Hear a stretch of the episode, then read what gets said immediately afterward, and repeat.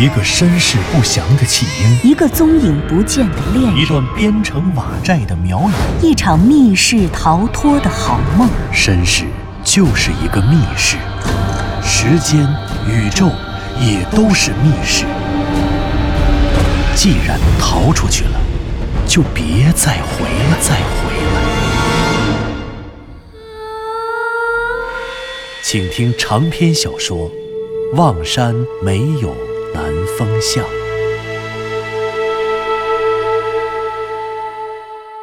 第一百一十五集，南山馆，漆黑的大厅，漆黑而高大的前厅再一次出现在了向南风的眼前。这一次，他早就做好了充分的心理准备，他的心里不再有胆怯，他开始认真审视这座奇怪的德式建筑。走进南山馆，视线的中央位置最为醒目的东西，便是从屋顶上脱落的躺在地板上的那个巨大的水晶吊灯。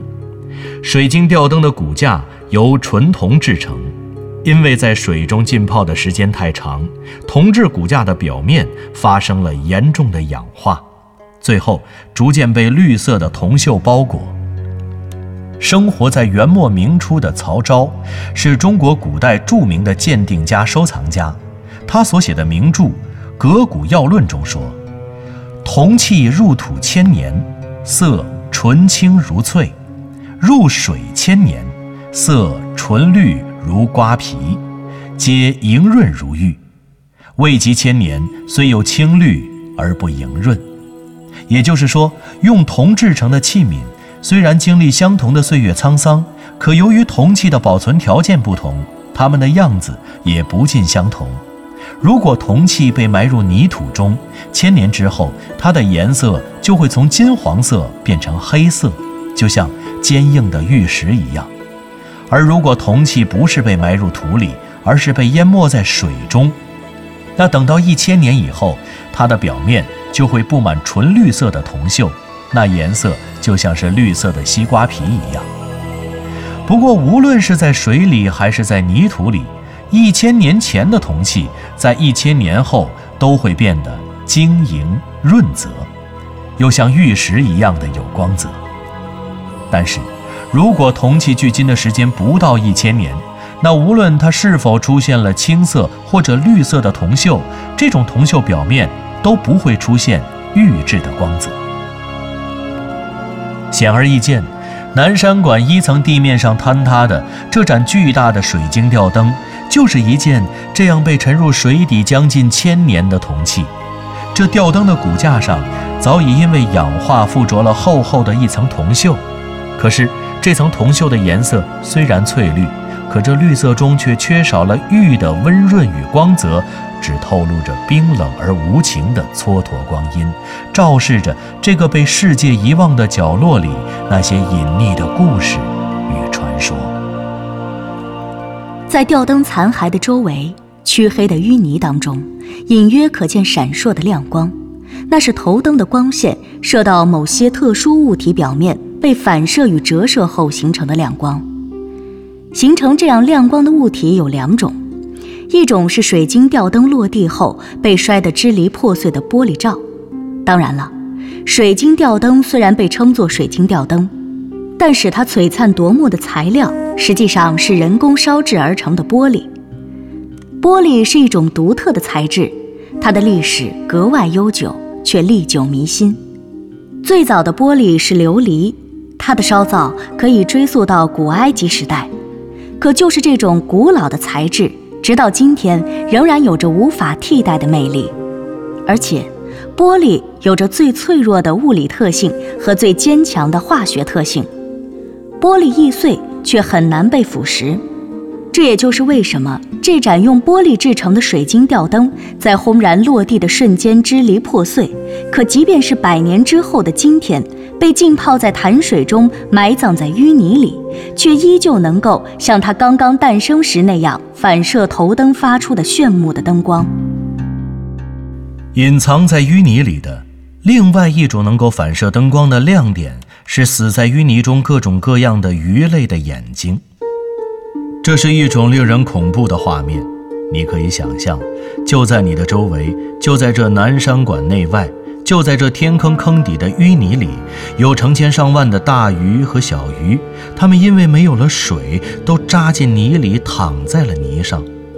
你可以设想一下，它们随着水线的急速下降，一直退守到这里，然后由于求生的本能，为了最后的一点希望，将整个身躯挣扎着扎进潮湿的泥里，越扎越深，最后。被泥慢慢的呛死，由于没有氧气，慢慢的憋死，然后留下一具一半埋入淤泥、一半立在空中的尸体。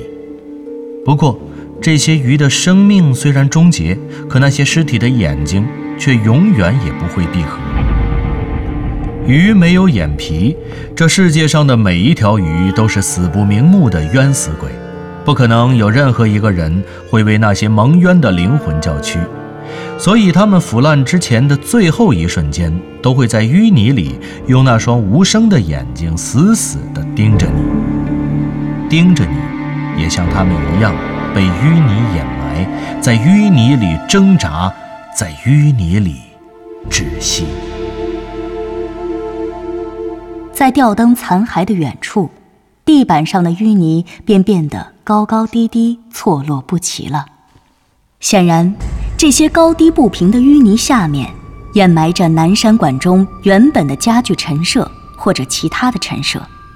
这些陈设还保持着原有的模样，不过可以肯定的是，它们一定都是一些密度高于水的东西，铜的、铁的，就像那水晶吊灯一样很沉的东西。因为在很久很久以前，几十年或者近百年前，当天坑第一次被无名来源的大水灌满的时候，南山馆中所有密度较低的物体都应该随着水位的升高而飘走，起码它们应该飘到二层，飘到三层，飘到四层。当然，如果这座建筑有三层或者四层的话，如今。淤泥下面所有的陈设都已经陷入淤泥的世界，无法直观地用肉眼去辨识了。这真是一个莫大的遗憾。向南风想着，如果不是水位的下降与上升只有短暂的几十分钟，或者至多也只有一两个小时，如果那神秘的万有引力能够维持几个小时。他真希望像警队的刑侦技术人员，像考古现场的考古人员一样，把淤泥里的这些高高矮矮的陈设一件件清理出来，详细记录它们分布的位置，然后编号收藏。因为他迫切地想知道这座尼可拉斯修建的南山馆究竟是一栋什么样的建筑。它是民居吗？还是城堡，或是教堂？尼可拉斯为什么热衷于在这里修建这样一栋建筑？难道他也发现了妙瑶塔地宫中双生门的秘密了吗？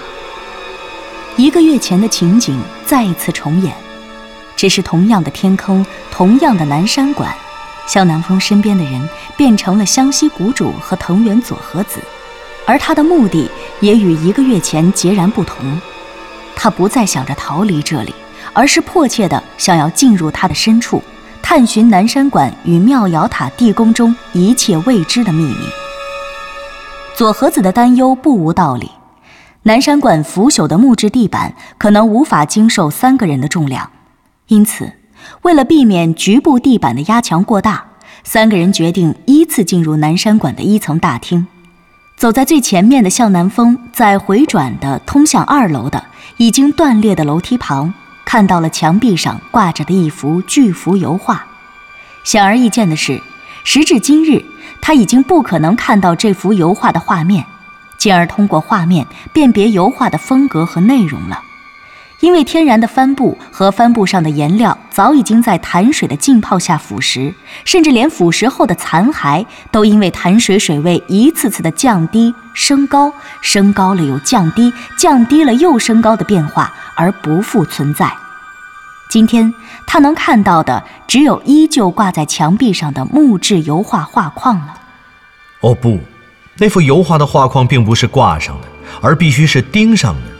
木质的画框密度远远低于水，它本该跟随水位的上升而漂浮到高处去，可现在它依旧纹丝不动地安放在原地。向南风看得出，那是一个典型的油画画框，岁月与流水的侵蚀早已令它的表面斑驳开裂，金色的油漆大片大片的剥落。即使尚未脱漆的地方，漆的表面也已经生长着纵横交错的裂纹。画框非常的厚，也非常的宽，显然只有这样的宽度和厚度，才能驾驭这张巨幅画作。画框中间的画心，它的宽度大概有一米五左右，而高度则起码有两米高。因为向南风只是简单的目测就能意识到，这幅画作画框的高度得比自己的身高还要高出不少。那么，这个已经腐朽却依旧努力维持着它本来模样的画框中央，近百年前南山馆落成的时候，这画作的中央又究竟画了些什么呢？这会不会是一幅人物肖像，或者，或者是宗教画？向南风的脑子里冒出了这样两个念头：这是一幅竖着挂的画作，这显然排除了风景画的可能。一幅油画，一幅欧洲的油画。一般来说，油画与中国画的差别很大。中国画竖着挂的居多，而油画则横着挂的居多。通常竖着挂的油画不是人物肖像，就该是植物、静物的写生。不过显而易见，这样一幅大约两米高的油画不太可能是植物、静物的写生。而如果这是一个人物肖像，那这可真是一位画中的巨人。画中人的身高怕是比一般人的真人要高得多。可如果这是一幅宗教画呢？向南风的脑子里迅速地进行着各种各样的推理和思考，他不断否定着旧的推论，而与此同时，新的推论又不停地从脑子里冒出来。这幅画，这个画框，向南风一个月之前并没有看到过。是的，反复的回忆。确确实实，一个月之前他来到这里的时候，没有印象自己看到过这样一个画框。不过显然这并不能说明什么，因为当时他实在是太紧张了。除了面前挡住他去路的水晶吊灯残骸，其他的东西他都一扫而过，完全没有精力和胆量去认真的留意。哎，南风，我问你，你不会是要带我们找你那天掉下去的那个坑？找那个树井吧。走在队伍最后面的湘西谷主的声音从南山馆的门口处传来。显然，由于他们三个人是分散进入南山馆的，所以这个时候他才刚刚走进来，还站在一进门口的位置。怎么了？你想说什么，湘西谷主？没怎么，我就是想说，其实你不一定非带我们走那天你掉下去的那口树井。湘西谷主环顾四周。这是他第一次看到南山馆中的情景。哎，师兄，你什么意思啊？不找到那个树井，我们怎么去妙瑶塔地宫？怎么下到地宫里面去啊？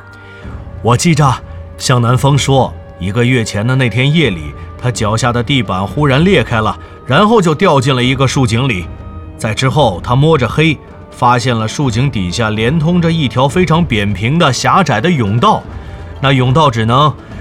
勉强容纳一个人趴着通过，对不对，南风？对，没错，这就是了。你看，你掉下竖井，竖井和后来的甬道都很窄，一个人通过都格外的勉强，更别说两个人一起通过了，是吧？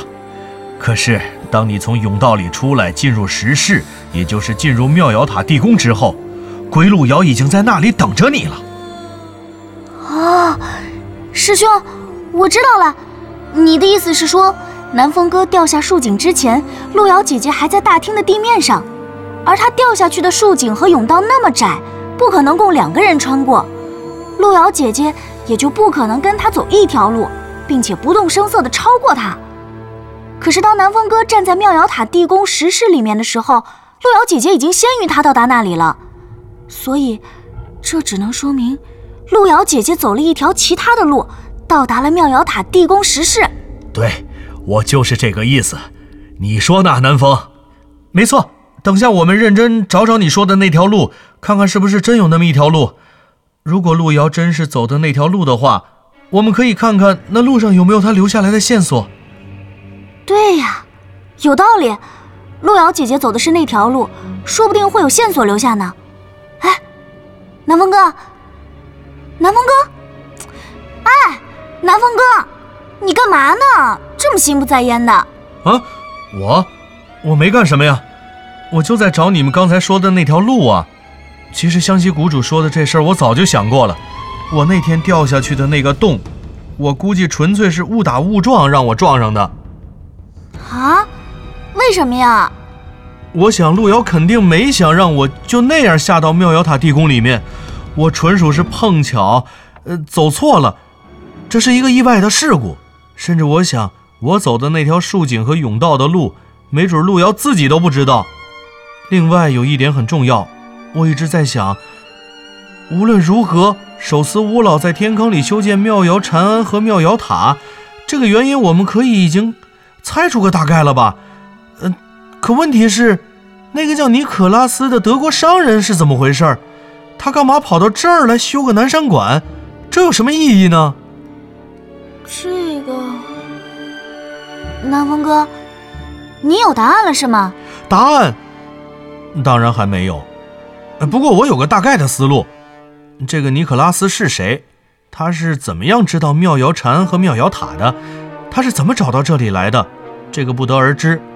不过有一点，他肯定不能对双生门或者苗国的事情一无所知。他肯定是知道这里面藏着一个天大的秘密，否则他不可能费尽心思的跑到这儿来修这么大个建筑。你想想啊，把这么多的建筑材料运进山里。特别是运下这个天坑，这得耗费多少人力、物力和财力？你说他什么都不为，就图这个地方有个天坑，这不可思议吧？对，向南风这话说的一点都不错。湘西谷主赞赏的附和着他，紧跟着向南风继续说道：“那么，我们可以做一个假设，如果这个德国商人尼可拉斯也知道双生门的秘密，也正是因此。”他才要在妙瑶塔坍塌之后跑到这里再修一个建筑，用建筑去掩盖妙瑶塔地宫里面的双生门，所以才有了这个南山馆。如果这样的话，你们想想，他怎么也得在这个建筑里留一条正路通往妙瑶塔地宫吧？哦，南风哥，我明白了，你是说尼可拉斯修建了这个南山馆是为了保护、保守，或者是利用双生门的秘密？那么他修建南山馆的时候，一定在南山馆内部留了一条能够进出妙瑶塔地宫的正路。路遥姐姐就是走那条正路下到地宫的。对，很简单的一个道理。路遥是从双生门里来到我们这个世界的，然后他再回去，他进出都走的是那条正路。不然你们想想，我掉下去时的那棵树井，那根本就是一个仅仅能容纳一个人的直径，连手都伸不开的树井。而且它实在是太高太高了，人可以从那儿掉下去，但是不可能从那儿爬上来。如果爬不上来的话，路遥穿过双生门来到我们这个世界的时候，他是怎么走出来的？走到南山馆上面的呢？嗯，有道理。南风哥，如此说来的话，这个一百年前的德国商人尼可拉斯肯定也和苗国有关，他也知道双生门的秘密。哎，对了。你们说，这尼可拉斯会不会也穿过双生门去苗国了？哈哈哈，这可就不得而知了。不过这很重要嘛。等会儿啊，我们过去以后去找找有没有尼可拉斯这个人，不就行了吗？湘西谷主半开玩笑的说道。不过，湘西谷主的玩笑却并没有打断向南风的思路。显然，他想说的话还没有说完。你们俩先别打岔。其实我一直有一个不太成熟的想法，既然湘西谷主提到了第二条通往妙瑶塔地宫的通道，也就是那条正路，我想说，你们有没有想过，这个尼可拉斯究竟是谁？他到底是什么身份？嗯，南风哥，你想过吗？当然了，我当然想过。我从丢失路遥以来，就一直在查天坑里的古堡究竟是什么。可是当我从县志里发现他的身份，也就是我们现在身处的这座南山馆的时候，我与此同时就发现了妙瑶禅庵。那之后，我去找隐山寺的方丈明渊法师，得知了藤原教授也在调查妙瑶禅庵的消息。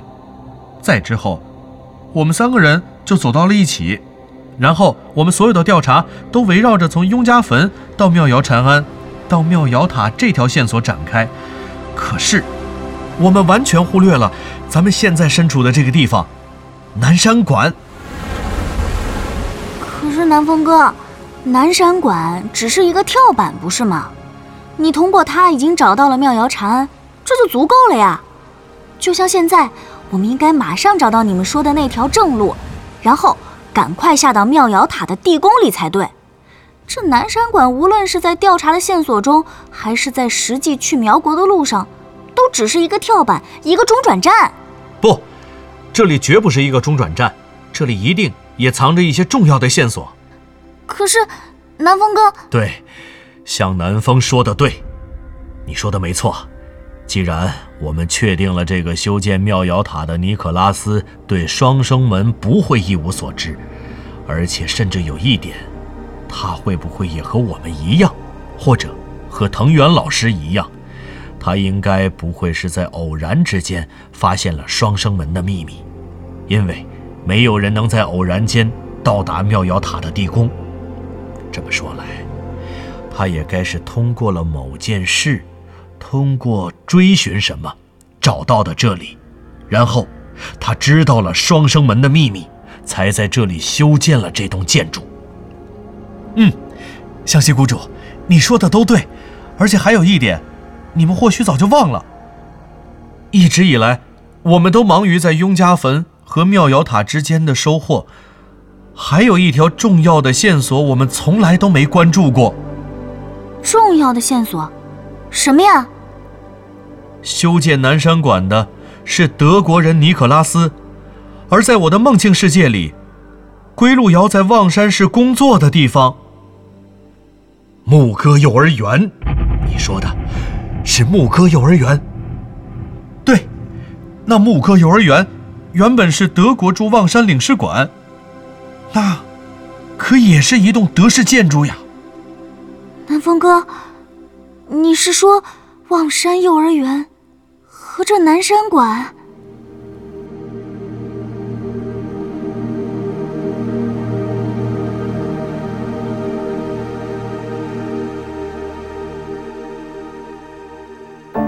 您刚刚听到的是长篇小说《望山没有南方向》，作者刘迪川，演播杨静、田龙，配乐合成杨琛。制作人李晓东，监制全胜。